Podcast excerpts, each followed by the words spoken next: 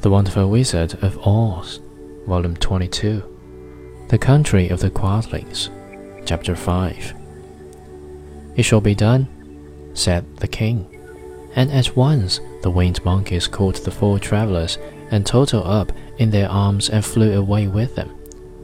As they passed over the hill, the hammerheads yelled with vexation and shot their heads high in the air, but they could not reach the winged monkeys which carried Dorothy and her comrades safely over the hill and set them down in the beautiful country of the Quadlings.